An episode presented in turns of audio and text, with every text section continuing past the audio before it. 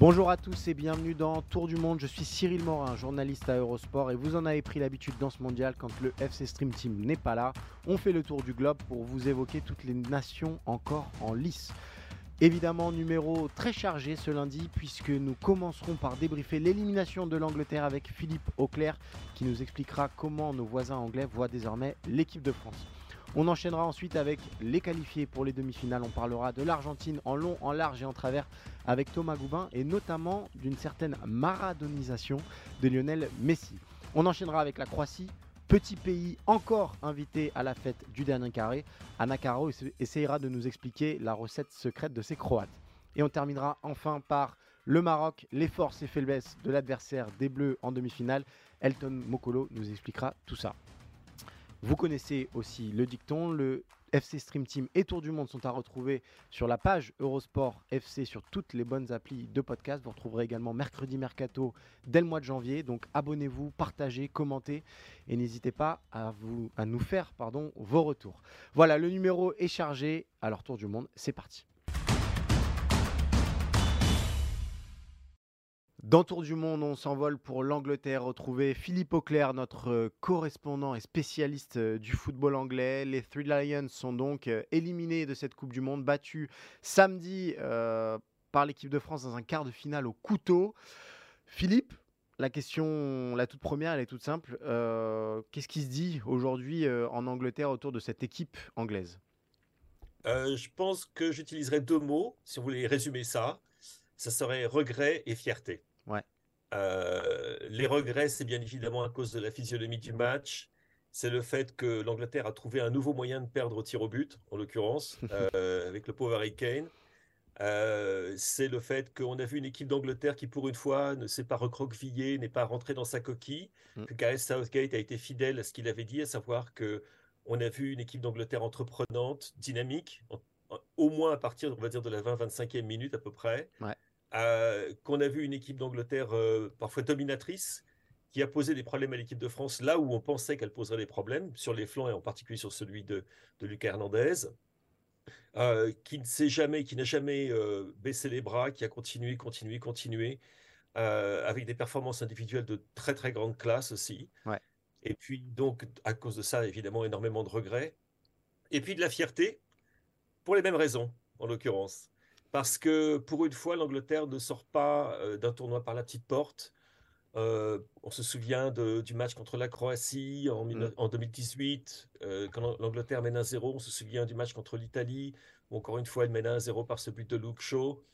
Et, que petit à petit, la peur de gagner l'emporte. Là, on n'a pas du tout eu ce type de match de la part de l'Angleterre. On a eu une Angleterre je me répéterai en disant cela, hein, euh, une Angleterre une, fois de plus entreprenante qui a, qui a joué crânement, sa chance. Et tout le monde reconnaît que ça s'est joué sur quoi? Sur rien.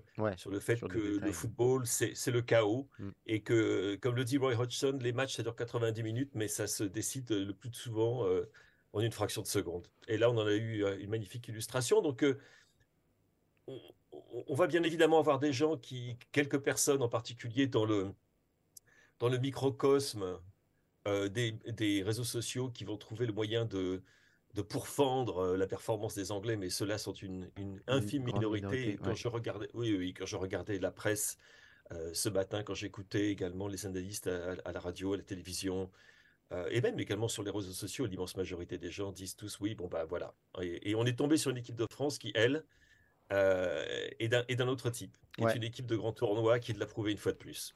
Euh, on va revenir au, bleu. Moi, je, voulais t'interroger peut-être sur euh, la classe mhm. de, de, de, ces Anglais aussi dans l'après-match. C'est-à-dire que on le sait et on l'a vu, il y a eu une démonstration parfaite avec Pep après l'élimination du Portugal face au Maroc qui a pointé du doigt l'arbitrage en expliquant qu'il ne devait pas être arbitré par des, par des Argentins. Il n'y a pas eu du tout eu cette tonalité-là chez les Anglais. Alors, Gary Neville en a parlé, mais ça reste très minoritaire et surtout dans l'équipe d'Angleterre. Gareth Southgate pardon, s'est refusé à commenter ça. Declan Rice a dit euh, il y a eu des décisions qui nous ont énervés, mais c'est pas sur ça que ça joue. Euh, l'arbitrage n'est pas du tout invoqué comme une, une des raisons euh, de la défaite anglaise. Non, et c'est à l'image de ce que cette sélection anglaise est devenue avec Gareth Southgate. une sélection qu'il est très facile d'aimer pour son jeu, sa jeunesse, mais aussi pour son attitude en dehors du terrain. Euh, autant, que, autant que sur le terrain. c'est un, changement de culture absolument total et dont le crédit doit être porté à, à, Gary Southgate. Il a créé une équipe à son image, avec des joueurs qui sont matures, jeunes mais matures, mesurés, équilibrés, passionnés, mais qui savent faire la part des choses, et bon, qui ont montré énormément de... Fair play est un mot à l'origine anglais, mais dont ils n'ont pas toujours été les plus grands démonstrateurs, on va dire, dans le passé. Là, ça n'est pas le cas. Cette équipe d'Angleterre a beaucoup de classe. Euh, c'est la classe de Jude Bellingham sur le terrain, c'est mm. aussi la classe de Gareth Southgate lorsqu'il s'adresse aux médias après. Je cherche pas de fausses excuses, c'est pas, pas son, c'est pas son type. Et euh, on aimerait beaucoup d'autres en prennent de la graine. Je suis pas certain que de ce côté-là, euh, ça soit partie gagnée. Non, mais en tout cas, c'est vrai. Beaucoup, énormément de dignité. Je crois que cette dignité dans la défaite, d'ailleurs, aide euh, les Anglais à, retirer encore plus de fierté de ce qu'ils ont accompli sur le terrain. Parce que je crois que c'est une chose sur laquelle nous sommes absolument tous d'accord.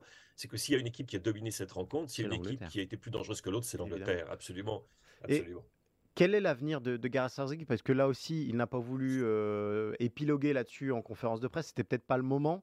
Euh, on va rappeler ici depuis. Il a récupéré une sélection euh, éliminée à l'Euro piteusement. il en a par l'Islande. Par l'Islande. Il en a fait une demi-finaliste de la Coupe du Monde 2018, une finaliste de l'Euro 2021, un quart de finaliste dans cette Coupe du Monde éliminée par l'équipe de France. on a l'impression que c'est un petit peu la tonalité aussi chez les médias anglais. C'est une équipe qui grandit. Il lui manque encore ce petit quelque chose pour devenir un peu cette équipe de France euh, létale et clinique dans les moments euh, cruciaux. Il n'empêche, on voit mal comment l'Angleterre pourrait trouver euh, un meilleur sélectionneur actuellement que, Gareth Southgate. je n'en vois pas. et je crois que personne n'en voit en ce moment. Donc la décision sera prise par Gareth Southgate lui-même. La FA veut évidemment qu'il demeure en place.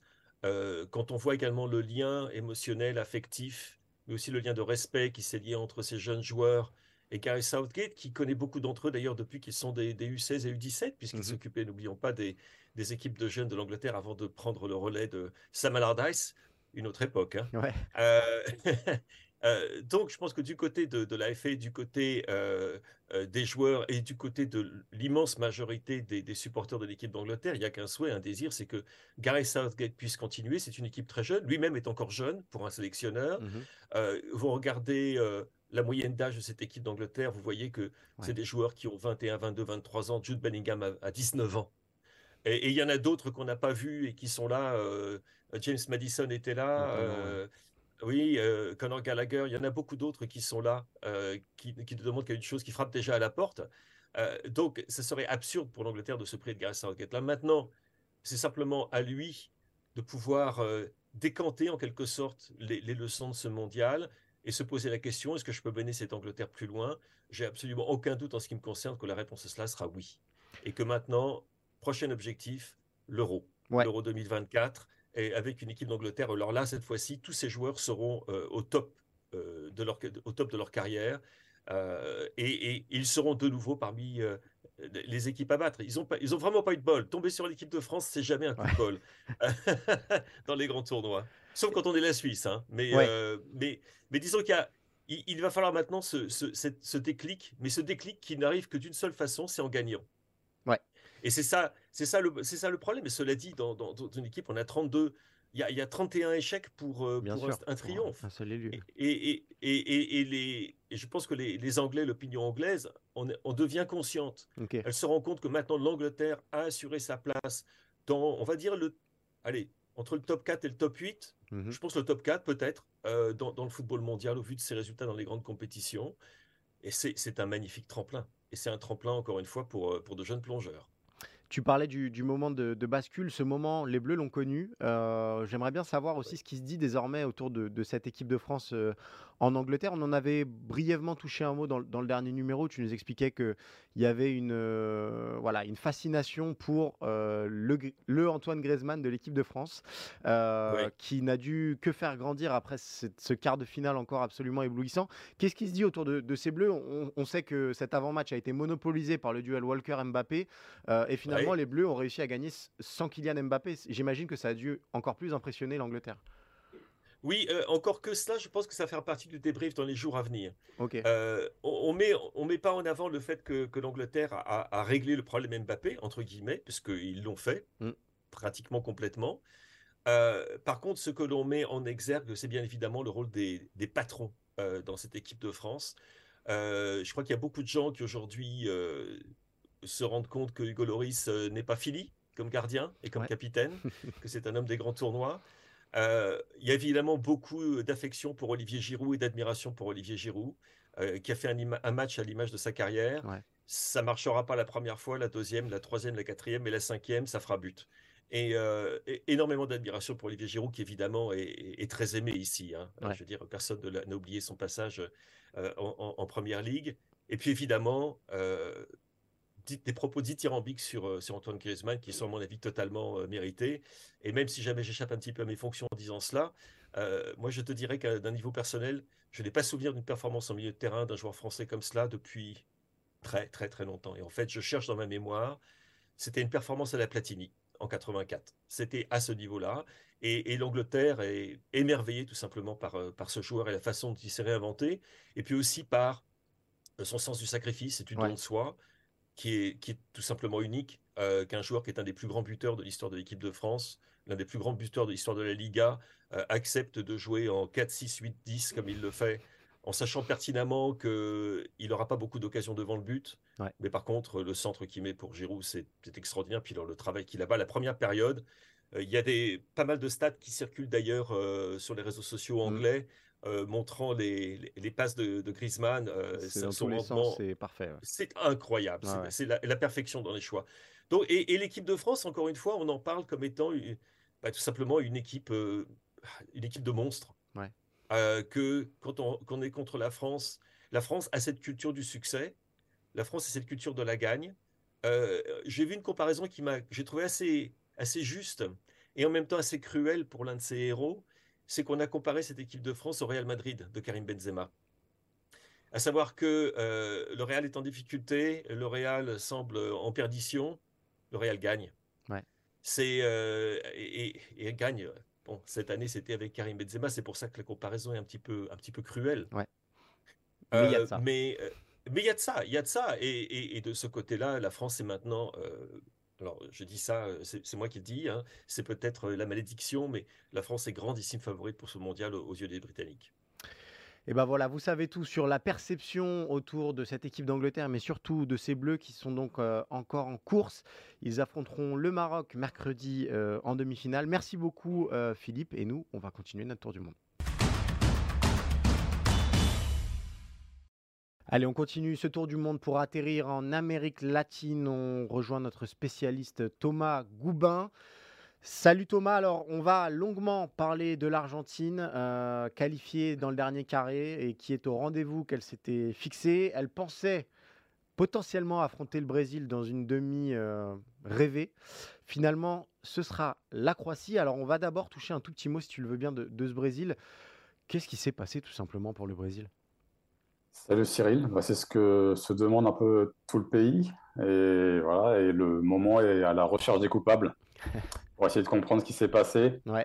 Euh, de manière vraiment très immédiate, euh, les médias sont notamment focalisés sur l'action en fait, de la contre-attaque croate pour savoir comment le Brésil pouvait être pris à revers à ce moment-là du match, alors qu'ils semblaient avoir. Euh, voilà, ils avaient fait le plus dur.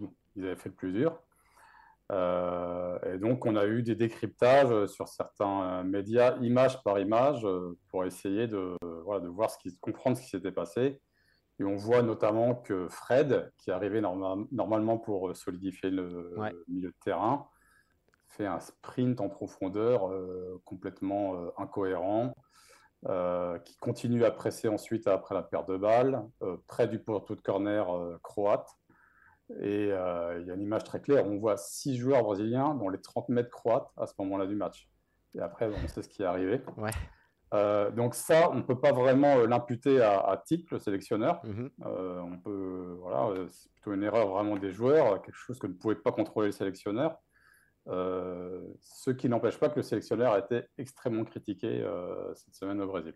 Alors j'imagine bien, mais, on a envie de dire pourquoi? Parce que finalement, euh, alors la Croatie a, joué avec ses armes. Elle avait peut-être un milieu de terrain plus dominant que celui du Brésil. Et peut-être qu'on peut reprocher à titre de ne pas avoir agi pour euh, euh, contrer l'efficacité de ce milieu de terrain porté par, par Luka Modric. Malgré tout, le Brésil euh, est la meilleure équipe des deux, ou en tout cas produit le, plus des deux, et surtout réussit par un éclair de Neymar à ouvrir le score. Donc, ce qui est paradoxal, c'est ce que tu dis, c'est que cette équipe de titre qu'on a souvent louée pour sa ténacité défensive se fasse piéger de la sorte un peu dans la prolongation. Donc, pourquoi on vise titre Qu'est-ce qu'on lui reproche sur ce match-là? Ou sur cette compétition d'ailleurs? Déjà d'avoir battu, euh, d'avoir perdu la bataille tactique, clairement. Euh, de ne pas avoir réajusté ses pièces en cours de match. D'accord. Euh, de ne pas avoir réagi à temps. Aussi de s'être entêté avec certains titulaires. il y a notamment il y a Rafinha, c'est vrai qu'il n'a pas fait une très bonne Coupe du Monde, qui est pointé du doigt. Donc on ne comprend pas pourquoi Rodrigo, qui a souvent été très bon sur ses entrées, n'a pas davantage joué. Également, on, estime que ce, sélectionneur euh, voilà, ne, sait pas assez bien lire les matchs et n'a pas euh, finalement instauré suffisamment d'automatisme dans cette équipe. C'est-à-dire qu'on a l'impression qu'on laissait l'inspiration en fait, des attaquants faisait la différence. Il n'y avait pas vraiment de, voilà, de circuit de, de passes léchées, euh, d'automatisme dans ce jeu offensif brésilien. Il faut s'attendre à quoi pour la suite, pour cette euh, Célessao Qu'est-ce qui va se passer dans les mois qui viennent? Ah, C'est la grande question. Parce que ce qu'on se dit aussi, c'est que finalement, euh, voilà, que s'il y a un problème structurel au Brésil, que cette équipe euh, survoit les éliminatoires, et au final, ça passe plus en Coupe du Monde euh, contre les équipes européennes. Donc il faudrait peut-être se reposer, remettre pas mal de choses en question. Il y, a il y a notamment un tabou qui pourrait être levé, c'est est-ce que le Brésil peut être dirigé par un sélectionneur non brésilien? Et là, Globo Esporti, donc il y a un très grand média brésilien, a fait un, fait un sondage en, en demandant, euh, voilà, euh, en demandant aux Brésiliens qui euh, pourrait prendre la succession de titre. Et les trois premiers noms, c'était Sampaoli, trois premiers noms proposés. Hein. Ouais. Sampaoli qui est entré au Brésil, Pep Guardiola et Jorge Jesus, le Portugais qui avait connu un grand succès avec euh, Flamengo, euh, avec lequel il avait notamment remporté la Copa Libertadores. D'accord. Eh ben, on suivra euh, ce feuilleton de près, évidemment. On, va parler maintenant, Thomas, d'une équipe qui est dans le dernier carré, non sans mal. C'est l'Argentine, après cette qualification incroyable face aux Pays-Bas. la première question, c'est j'ai envie de te demander, comment a vécu l'Argentine ce match? Parce que même nous, en tant que Français et de l'extérieur, c'était euh, un sommet d'émotion. Alors j'imagine qu'au pays, ça a dû être euh, encore pire. Voilà, c'était puissance 1000. Euh, je, ils sont passés vraiment tout près d'une immense catastrophe, d'une immense désillusion, parce qu'ils avaient le match en main. Ouais. Et finalement, mais après, cette victoire au penalty, ça les fait encore davantage croire en leur destin. Parce que c'est vrai que là, on a l'impression qu'il y a une histoire assez extraordinaire qui est en train de se, se tisser avec cette première défaite face à l'Arabie Saoudite. Puis après, cette capacité euh, finalement à passer le premier tour. Et là, à réussir à passer dans des circonstances euh, extrêmement, euh, extrêmement accidentées. Ouais. donc voilà, le pays croit, croit au destin de cette Argentine pour, voilà, pour être la pour que la troisième étoile soit inscrite sur le maillot. Alors, il y a un joueur dans ce storytelling qui prend toute la place, euh, c'est Lionel Messi. Mais il y a un sujet que je voulais évoquer avec toi et que tu m'as soufflé en off pour ne rien vous cacher. C'est la euh, Diego Maradonisation de Lionel Messi. Euh, mhm. On va se le dire entre nous, on n'avait jamais vu Lionel Messi euh, dans un tel état, que ce soit au Barça ou avec la sélection. au dernier numéro, tu nous disais qu'il assumait son rôle de leader. Là, il a été plus argentin qu'argentin dans cette victoire précieuse face, face aux Pays-Bas, enfin cette qualification en l'occurrence. C'est vrai, ça a frappé les esprits, parce que c'est vrai qu'on ne l'avait jamais vu aussi vindicatif. Ouais. Euh, déjà sur le terrain. Mm. Après son deuxième but, il va chambrer Van Gaal, donc c'est vraiment pas, on va dire, le, style de la maison. Euh, après, en conférence de presse, euh, il a une altercation avec un, attaquant, un attaquant hollandais. Ouais. voilà, il lui dit Pourquoi tu me regardes, espèce d'imbécile, en quelque sorte?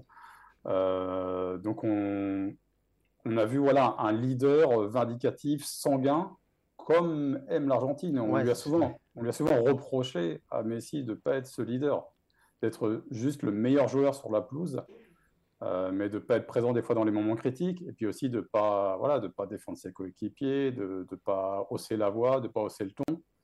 Et, là, on a vu un Messi ouais, maradonien après, à, l'échelle de Lionel Messi. ouais. À l'échelle de Lionel Messi. Par exemple, son altercation finalement dans le, euh, en zone mixte, euh, elle est assez légère. L'insulte qu'il euh, emploie, voilà, sur l'échelle des insultes d'Argentine, il y a. C'est pas la pire. on, a l'impression aussi que finalement, donc, on, parlait de maradonisation, il, est en, il est en voie de ça, mais il a aussi des partenaires autour de lui qui ajoutent le vice nécessaire à cette équipe. Qu'est-ce qui se dit en Argentine autour de, ça? Parce que finalement, euh, c'est inhérent à l'ADN argentin d'avoir un petit peu ce vice. Euh, voilà, les huevos, euh, pour, pour, reprendre une expression typique. c'est ça le football argentin aussi. On a une idée très romantique de l'Argentine, mais finalement, la base du football argentin, c'est surtout beaucoup de testostérone, c'est en tout cas ce qui peut expliquer euh, à quel point ils ont pu euh, avoir autant de joueurs importants dans leur histoire et comment ces joueurs-là, souvent quand ils arrivent en Europe, euh, finalement gagnent assez facilement leur place. Quoi. Ils ont un piste supplémentaire de caractère, de vice aussi. ça peut frôler la violence. on a vu l'entrée d'Esteban Paredes, c'était une caricature du, pire de ce que peut proposer de, le, de Leandro, Paredes. Pardon, oui, de Leandro Paredes. Parce que Esteban euh... Cambiaso, c'était un petit peu plus classe quand même. Esteban Cambiaso, c'était beaucoup plus classe. Ouais. Et euh, ouais, c'est très argentin. Euh, en Argentine, euh, en règle générale, cette, démo, cette force de caractère, on a plutôt aimé, même si ça a failli mal se terminer. Ouais. voilà, les supporters la revendiquent plutôt. Il y a quand même eu quelques éditoriaux assez critiques, voilà, qui, qui, ont estimé que fallait arrêter de se comporter de cette manière. Euh, mais on a aussi beaucoup euh, insisté sur le fait que les Hollandais ont, également provoqué, que les Argentins n'ont fait que répondre. Euh, voilà, il faut savoir que les Hollandais avaient eu des, notamment Van Gaal, des propos un peu désobligeants en conférence de presse. Et c'est vrai que dans la mentalité du football argentin, il faut absolument répondre. C'est une question d'honneur, en fait, presque, c'est ça? Mhm, Tout à fait, ouais. Son mot d'honneur, bon, c'est un peu une mentalité voilà, un peu machiste. Euh, voilà, on ne peut pas laisser passer euh, une insulte, euh, voilà, une note de mépris. c'est qu'on ne peut pas laisser passer. Ce qui, ce qui peut expliquer voilà, ce, comportement argentin qui a failli leur, coûter très très cher. Qu'est-ce qui se dit aussi au, pays peut-être sur la perception de cette équipe? On a l'impression qu'elle est encore plus aimée que celle de 2014, alors qu'il y a moins de talent, paradoxalement. C'est-à-dire qu'il y a moins de joueurs capés qu'en 2014. Et pour autant, le peuple argentin s'identifie un petit peu plus, notamment parce qu'on vient d'expliquer là, à cette équipe Oui, parce qu'au final, cette équipe, euh, elle offre quasiment le maximum de son potentiel. Ouais. En 2014, c'était une équipe avec des excellents joueurs, notamment des extraordinaires attaquants. Mm. On a quand même vu quelques matchs qui étaient des véritables bouillies. Ben, le, Pays-Bas-Argentine de 2014, c'était un voyage au bout de l'ennui. Euh, et là, en fait, on a des joueurs moyens, pas forcément, qui font pas forcément partie de l'élite mondiale, mais qui donnent tout, qui s'adaptent aussi à un peu toutes les circonstances. Euh, cette équipe, d'un match à l'autre, euh, voilà, elle change pas mal tactiquement. Les joueurs changent aussi d'un match à l'autre, assez souvent. Et tous acceptent ça finalement. Personne ne se sent euh, comme une vache sacrée. Quoi. Le, le, seul indiscutable, je, je force un peu le trait, mais le seul indiscutable, ce serait Lionel Messi. On, on a l'impression aussi que alors, on en parlait au début de cette compétition, c'était un petit peu le, révélateur euh, de, la Copa América remportée en, 2021, mais que finalement, le match face aux Pays-Bas, potentiellement, cette équipe de l'Argentine aurait pu le perdre si euh, il n'y avait pas eu cette Copa América. Alors, c'est beaucoup de football fiction, mais ça aussi, ça joue. Euh, L'Argentine a retrouvé le degré de confiance qu'il habitait en arrivant au Qatar et qui avait été un petit peu ébranlé par, par la défaite inaugurale face à l'Arabie Saoudite clairement. Je pense que vraiment euh, le monde se serait écroulé sur, sur leurs pieds si, euh, s'ils n'avaient pas gagné cette Copa América. Ouais. de savoir qu'ils sont capables de gagner, forcément, bah, ça aide à croire en son destin. on l'a vu hier euh, avec la France contre l'Angleterre. Hein. Ouais, ouais, bien sûr. Voilà, ça, voilà, le fait d'avoir gagné t'aide à gagner à nouveau. et clairement, la, la mentalité aujourd'hui, enfin, les Argentins croient, croient en leur destin beaucoup plus qu'auparavant. Alors, euh, arrive la Croatie, on en parlera euh, juste après avec euh, Anna Caro. Est-ce qu'on parle un petit peu de cette équipe croate en Argentine et est-ce qu'on a peur bah, de, de, passer à côté de cette demi-finale, mais surtout de cette finale qui, on va pas se cacher, tend les bras malgré tout à l'Argentine qui pensait affronter le Brésil et qui se retrouve face à la Croatie. Il y a une opportunité en or, voilà, un petit peu. Ouais, je ne sais pas s'ils ont peur, mais il n'y a, a, pas d'excès de confiance en tout cas. D'accord. voilà, ils ont assez souffert pour que rien ne sera facile. voilà, qu'on ne peut jamais, jamais, vendre la peau de l'ours avant de l'avoir tué. donc cette équipe, ils vont la prendre très au sérieux les supporters aussi. Euh, je pense que personne ne se voit forcément déjà en finale. Ouais. Euh, même si euh, bon, ils s'estiment quand même un, petit peu favoris parce qu'ils sont l'Argentine, double champion du monde, contre la Croatie qui certes dit champion du monde en titre, mais qui n'est pas une grande nation dans l'histoire du, football. Ah, à quel match il faut s'attendre? Enfin, Est-ce que on sait absolument, c'est clair comme de l'eau de roche, le, plan que va présenter la Croatie, à savoir très solide derrière, une maîtrise totale au milieu de terrain. Est-ce que l'Argentine va être plutôt passive et voir ce qui se passe et on peut s'attendre à un match euh, un petit peu ennuyeux mais très tactique ou euh, l'Argentine va vouloir y aller euh, bah, pour tuer et pour envahir en tout cas la forteresse croate et, réussir à faire le break rapidement c'est difficile à prédire. Ok. parce que comme Scaloni, comme je viens de le dire, voilà, s'adapte un peu d'un match à l'autre. Euh, ce qui est sûr, c'est que ça va être une partie d'échecs. Il y a beaucoup de choses qui vont se jouer au milieu de terrain. Euh, ce qui est certain aussi, contrairement au Brésil, on ne va pas se reposer seulement euh, sur l'inspiration des attaquants. Là, comme contre les Pays-Bas, on a très bien joué dans les couloirs. on avaient ciblé ce, vraiment ce secteur de jeu pour faire la différence. Scaloni va essayer de trouver l'endroit pour faire mal à cette équipe croate. Et ben voilà, vous savez tout de l'Argentine avant cette demi-finale décisive face à la Croatie. Merci beaucoup Thomas. On va parler désormais bah, de l'adversaire de l'Albi Céleste, la Croatie, avec Anna Caro. Merci Cyril. À bientôt. Et allez, on continue ce tour du monde bah, par parler d'une nation qui continue de surprendre et d'être encore invitée euh, dans ce dernier carré. C'est la Croatie. On accueille Anna Caro, que vous connaissez puisque d'habitude euh, c'est une spécialiste de la Liga, mais qui a un amour secret pour cette euh, sélection au damier. salut Anna. Comment ils font? Comment ils font? Comment fait la Croatie pour être encore en demi-finale. On pensait que 2018 était une formidable exception. Finalement, cette équipe est encore dans le dernier carré d'une Coupe du Monde. C'est quoi la recette magique? Euh, la recette magique, euh, je pense que là, ça s'est joué beaucoup au mental contre le Brésil et c'est l'habitude un peu de la Croatie sur, sur l'ensemble de ses compétitions internationales finalement. Même à l'Euro, où ok, elle sort en huitième et elle se fait reprendre à la fin par l'Espagne qui a plus de qualité, il faut le dire. Euh, là, c'est en fait, il le savait. Il le savait que euh, sur le plan technique, euh, il ne pouvait pas gagner. Parce que bah, quand on a quatre attaquants comme ceux du Brésil, c'est impossible de gagner. Mais euh, il savait aussi que leur point fort à eux, la Croatie, c'était le mental. Et que c'était un peu aussi le point faible du Brésil. Et que si jamais ils arrivaient à faire douter l'équipe brésilienne, ce qu'ils ont fini par faire, parce qu'à la fin, on voit que le Brésil n'arrive plus en fait à combiner ensemble. Euh, voilà, derrière Dalit, il le dit. En zone mixte, il dit une fois qu'on a emmené le match au, au, tir au but, on savait que c'était pour nous. Il savait, parce que c'est la même formule. C'était celle-là aussi qui les avait amenés jusqu'en finale de, de, la Coupe du Monde en 2018. Euh, donc c'est ça, en fait, c'est ça le plus impressionnant, c'est que on a un état d'esprit exceptionnel et qui ne dure pas que sur la Coupe du Monde 2018, qui semble être quelque chose d'ancré finalement dans la sélection.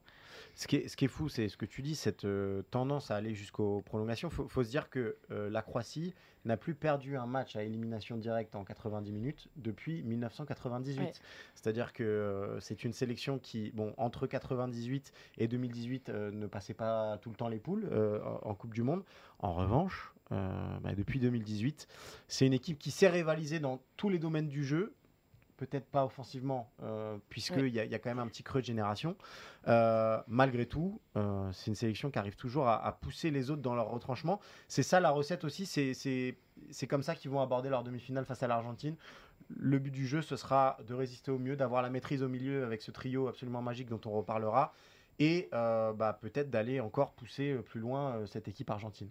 Oui, je pense qu'il y a eu un déclic dans cette équipe euh, croate et donc une partie de la génération qui est encore là aujourd'hui euh, à l'Euro 2016 quand ils se font éliminer contre le Portugal en prolongation, c'était un vrai coup dur parce que euh, le l'Euro 2016, c'était en tout cas pour beaucoup de Croates le pic générationnel avec les meilleurs joueurs et Enfin, on avait encore Modric à l'époque, mais on avait moins Mandzukic, on avait Dario Serna, on avait Chorluka derrière, Tsubasic qui était encore dans les cages. Donc en fait, on avait une équipe qui était un peu au sommet et euh, de les voir se faire éliminer un peu sur un non-match, on va dire, du, Portugal, je pense que ça a vraiment euh, laissé des traces. D'accord. Et euh, bah, l'entraîneur de l'époque n'est plus là. Mhm. le sélectionneur de l'époque était Ante Chachic. Il est parti et derrière, il y a eu besoin d'un nouveau souffle. Et en fait, on a un peu plus laissé euh, les clés de la sélection euh, dans les mains de Modric, ce qui était déjà un peu beaucoup le cas avant, mais il y avait encore des Rakitic, Mandzukic, etc., qui, sont très, qui étaient très importants pour la sélection. Euh, au fur et à mesure, on en a eu de moins en moins. Rakitic est parti en 2018. Et donc maintenant, c'est Modric et cet état d'esprit qui, lui est propre aussi. Parce que si on regarde les matchs du Real, c'est très souvent lui qui euh, relance l'équipe, même euh, à 37 ans et avec euh, tous les kilomètres parcourus. S'il faut relancer l'équipe à la 101e minute, bah, c'est lui qui est là. C'est lui qui va donner l'exemple. Même si là, contre le Brésil, il est quand même sorti un peu avant parce qu'il était cramé. il, commence à être, fatigué. Moi, il y a quelque chose qui m'interpelle dans ce que tu nous racontes. Euh, on a parlé dans ce tour du monde euh, à toutes les émissions de Génération Dorée, pour la Belgique, pour le Portugal aussi potentiellement. Euh, tu nous dis que la génération dorée, c'était plutôt 2016 pour la Croatie. Malgré tout, on est en 2022, ils sont en demi-finale. Et, qu'on le veuille ou non, sur leur banc, c'est pas déconnant. Il y a quand même un, joueur comme Lovro Magère. il, y a, quand même une réserve. Moi, ce qui m'impressionne, c'est comment ce pays euh, de moins de 4 millions d'habitants réussit à former autant de bons joueurs. C'est pas peut-être pas des cracks au niveau international, hormis Modric. En revanche, il y a un niveau moyen très élevé. Comment on explique ça? Il y, a, une, une formation particulière? Euh, bah, on doit évidemment beaucoup à la formation euh, du Dynamo Zagreb. Hein. C'est la meilleure équipe du pays et c'est surtout de très très loin le meilleur centre de formation du pays. Et euh, c'est une réputation qui va bien au-delà euh, même des frontières, parce que si on prend le cas de Daniel Mo, par exemple, lui avait fait le choix de s'exporter là-bas au Dynamo Zagreb, en sachant qu'en étant milieu de terrain, bah, il serait bien formé, et c'était un choix payant. Donc en fait, euh, il y a déjà au niveau des milieux de terrain, c'est ultra prolifique. après, bon, il y a quelques domaines où c'est plus compliqué, et, mais ils arrivent toujours à sortir au moins un joueur qui est pas trop mauvais, on va dire. Euh, si on prend Dominique Levakovic, bah, par exemple, qui fait une Coupe du Monde euh, extraordinaire, euh, ceux qui suivent le Dynamo Zagreb sont presque surpris du niveau. Parce qu'en fait, il n'est jamais à ce niveau, en tout cas de constance sur le, championnat.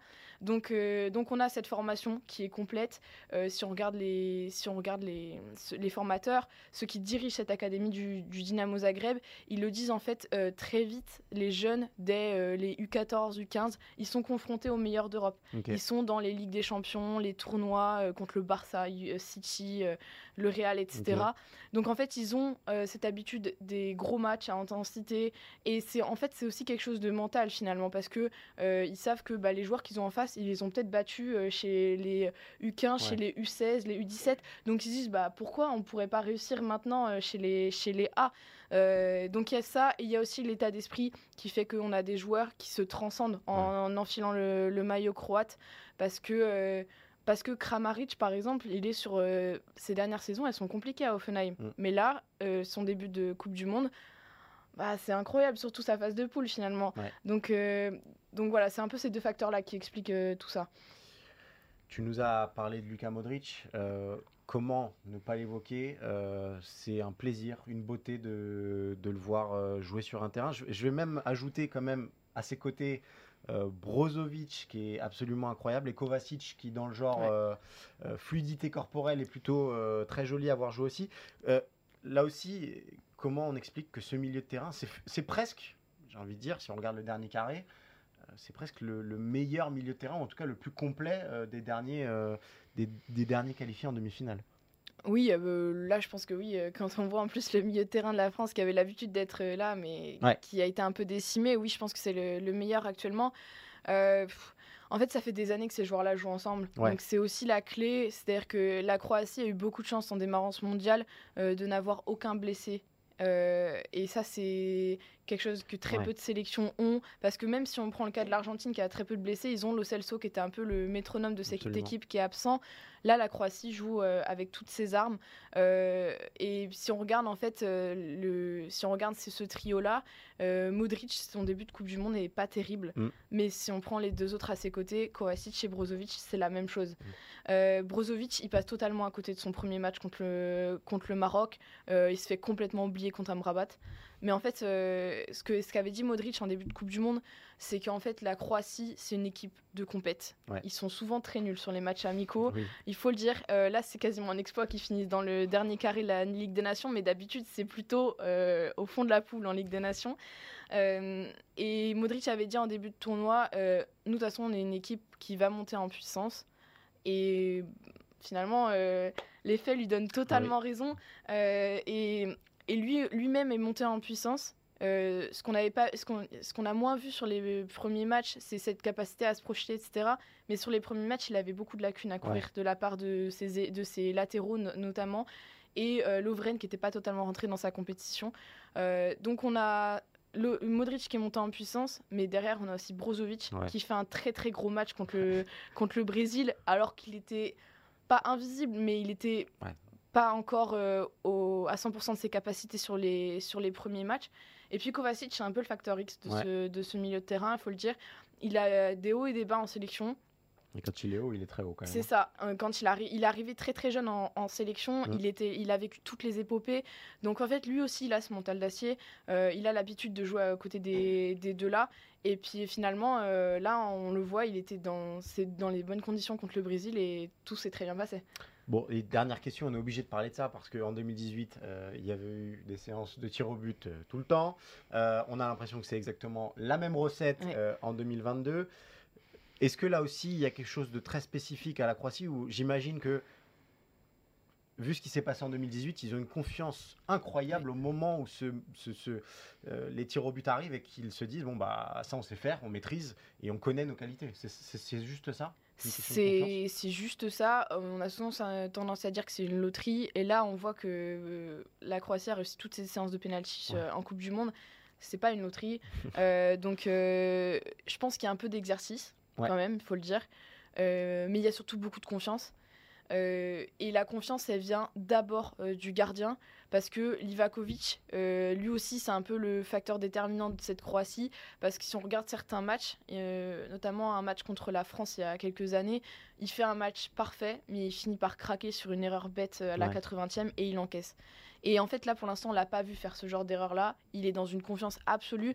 Et donc, quand on commence une séance de penalty avec un arrêt du gardien, bah, évidemment, ça rend les choses plus simples. Euh, ce qui est beau aussi de voir, c'est que dans les séances de tir au but, euh, les jeunes portent leurs responsabilités. À chaque fois, c'est Vlasic qui a commencé et mm. qui a à chaque fois réussi en mettant une grosse mine.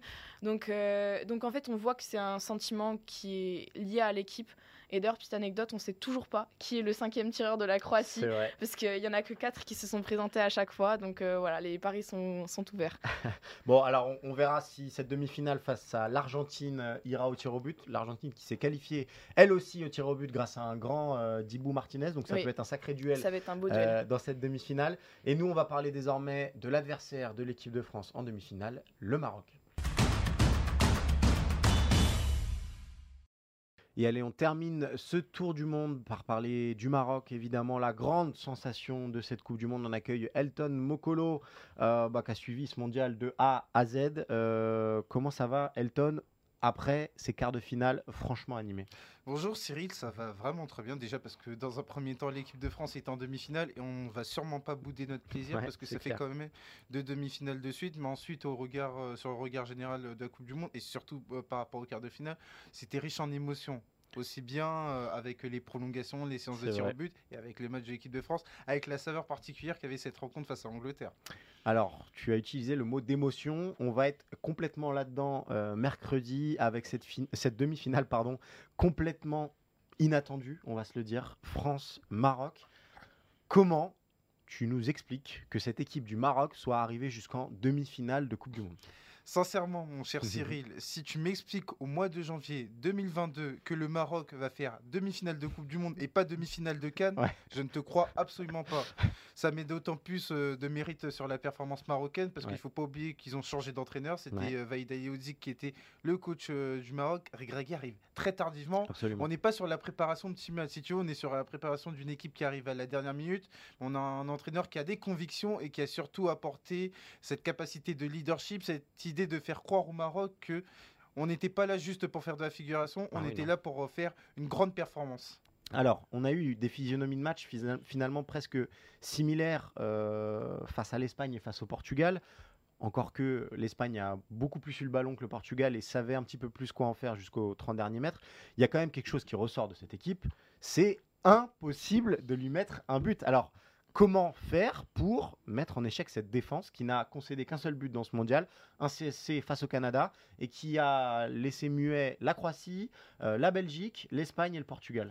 Cyril, le Maroc arrive en demi-finale de Coupe du Monde en ayant une moyenne de tir cadré de 1,51. Ouais, c'est ça. Là. On arrive en demi-finale de, Coupe du Monde, donc ça met beaucoup euh, de relief sur la performance défensive marocaine parce que c'est très compliqué, parce que c'est pas tout de capitaliser sur une animation euh, défensive. Non, c'est surtout l'idée de faire déjouer euh, l'équipe adverse. Et on est quand même sur des équipes qui étaient fortement bien outillées, notamment le Portugal avec sa ligne d'attaque qui à la fin était complètement folle et avec une défense marocaine qui était sérieusement amoindri. Je veux dire, par là, il manquait quand même trois des quatre défenseurs habituels de la sélection marocaine. Saïs, bien évidemment, en tant que capitaine, Naïf Aguerd et Mazraoui. On avait Eliamik de Valladolid. Tout ça pour dire que du côté du Maroc, indépendamment des hommes, bon, même si on a dans l'idée qu'il va quand même falloir retrouver euh, les titulaires, on est capable de capitaliser sur une assise défensive et sur une assise collective. Comment vont faire les Bleus pour euh, ne pas tomber dans le piège dans lequel sont tombées euh, toutes ces équipes qu'on vient d'évoquer. Comment faire pour tactiquement embêter cette équipe du Maroc?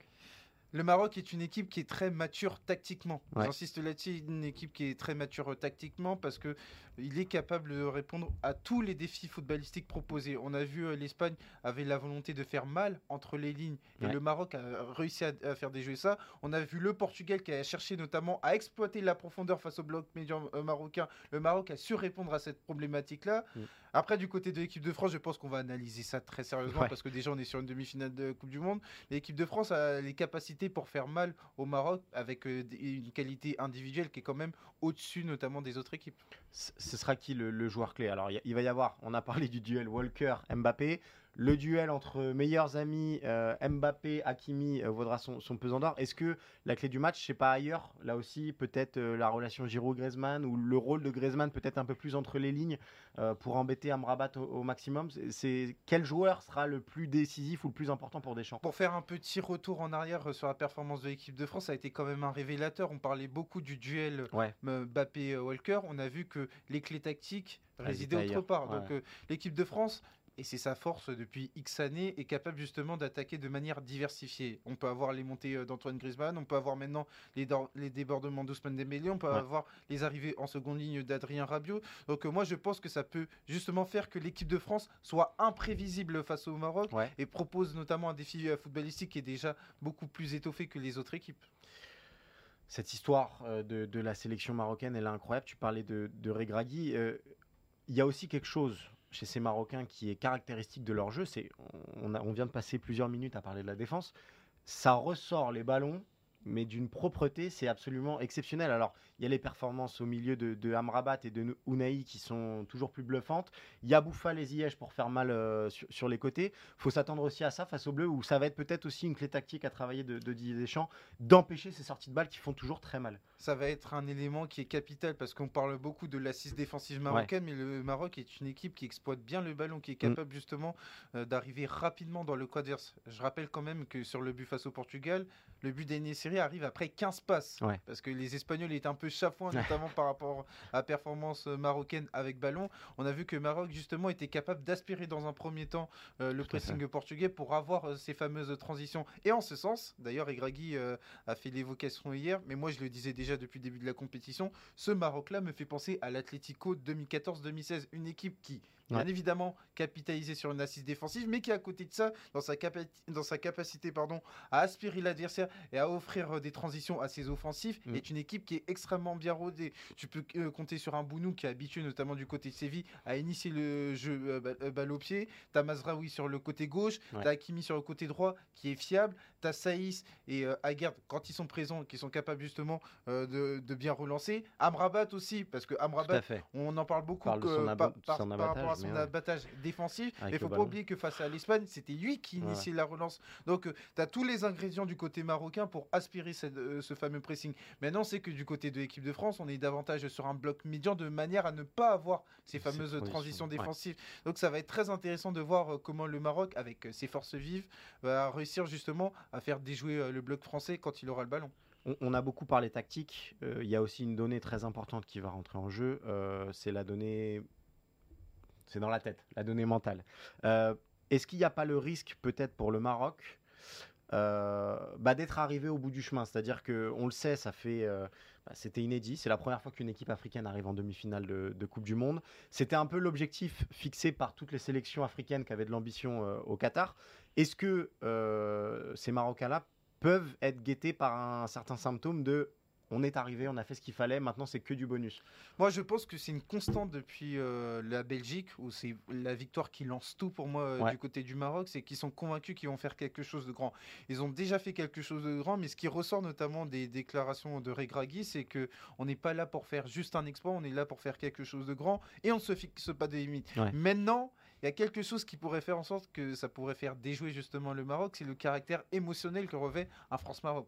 Pour toutes les raisons euh, euh, qu'on peut imaginer, à savoir que c'est un match qui est particulier pour certains euh, des joueurs marocains. Donc par rapport à ça, il pourrait être déjoué, il pourrait être un peu respectueux. Mais maintenant, sur le volet de la performance, le Maroc, et d'ailleurs c'est un comportement qui est quand même à saluer, a toujours été convaincu qu'il était là pour faire quelque chose de grand et qu'à chaque fois qu'il est arrivé sur un terrain, ils n'ont pas voulu parler d'exploit. Ils ont rejeté notamment ce mot exprès parce qu'ils se disent de manière très rationnelle on a des joueurs qui évoluent dans de grands clubs, à, l'instar à l'instar de Mazraoui. Bounou était quand même le meilleur gardien de la Liga euh, la saison dernière. Donc on a les éléments pour faire mal aux équipes adverses. Et ensuite, on a des joueurs qui sont capables de se sublimer avec le maillot marocain. On rappelle quand même que Nesseri, qui avait marqué zéro but en Liga avec cette saison, est déjà deux buts en Coupe du Monde. Donc c'est pour ça que ce maillot marocain permet à certains joueurs d'être transcendés.